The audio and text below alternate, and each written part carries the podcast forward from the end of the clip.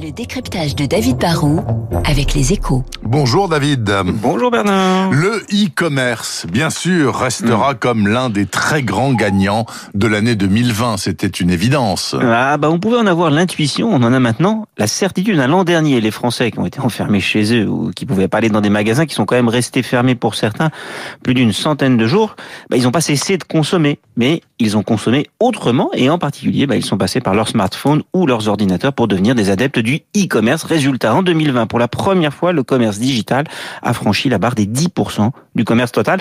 On a même atteint les 13,4%, ce qui est un record, bien sûr. Hein. Surtout que si la vente de nourriture, d'habits et d'objets en tout genre a explosé, bah, les ventes de billets d'avion ou de train par Internet, qui sont d'habitude très fortes, se sont là effondrées. Et je plaide coupable, David. Cette année, pour la première fois de ma vie, je suis devenu client d'Amazon pour une toute petite commande, c'est vrai. Mais néanmoins, j'ai fait ma première commande. Il n'y en a pas eu d'autres depuis, mais enfin, c'est tombé en 2020. En quoi est-ce important d'avoir passé cette barre symbolique des 10% euh, bah, C'est important parce que les habitudes que vous avez prises l'an dernier, parce que vous n'aviez pas le choix, c'est des réflexes que vous allez garder en grande partie le jour où même la Covid ne sera plus qu'un mauvais souvenir. Mais si, Bernard Alors un jour, vous allez pouvoir retourner en magasin ou au restaurant, mais vous allez continuer de commander de plus en plus à distance parce que c'est pratique, pas forcément plus cher, que vous avez souvent plus de choix, et que ceux qui n'étaient pas très rassurés, euh, qui voulaient pas trop donner leur numéro de carte de crédit à distance, ben, ils commencent à le faire. La crise sanitaire va accélérer en fait la digitalisation de l'économie. Est-ce que cette révolution, euh, selon vous, David, ne fait que des gagnants? Certainement pas.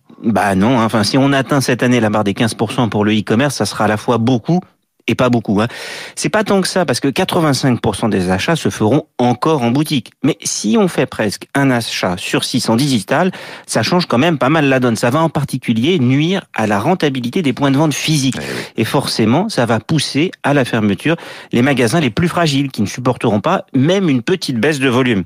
Mais il ne faut pas croire que Amazon sera le seul gagnant pour autant. En fait, l'an dernier, la crise a poussé tous les magasins à se digitaliser. Les, géants comme Amazon, Cdiscount, Fnac Darty, SNCF ou d'autres ont d'ailleurs moins progressé que les indépendants. En fait, le e-commerce va entrer dans une phase de maturité et il pourra profiter à tous ceux qui vont s'y mettre sérieusement et sans doute bah, encore plus à ceux qui seront à la fois dans le physique et le digital car les consommateurs en fait veulent le meilleur des deux mondes. Le meilleur des deux mondes avec David Barou des Échos ce vendredi encore. Merci beaucoup David. Je vous souhaite un bon week-end et soyez bien présents dans la matinée.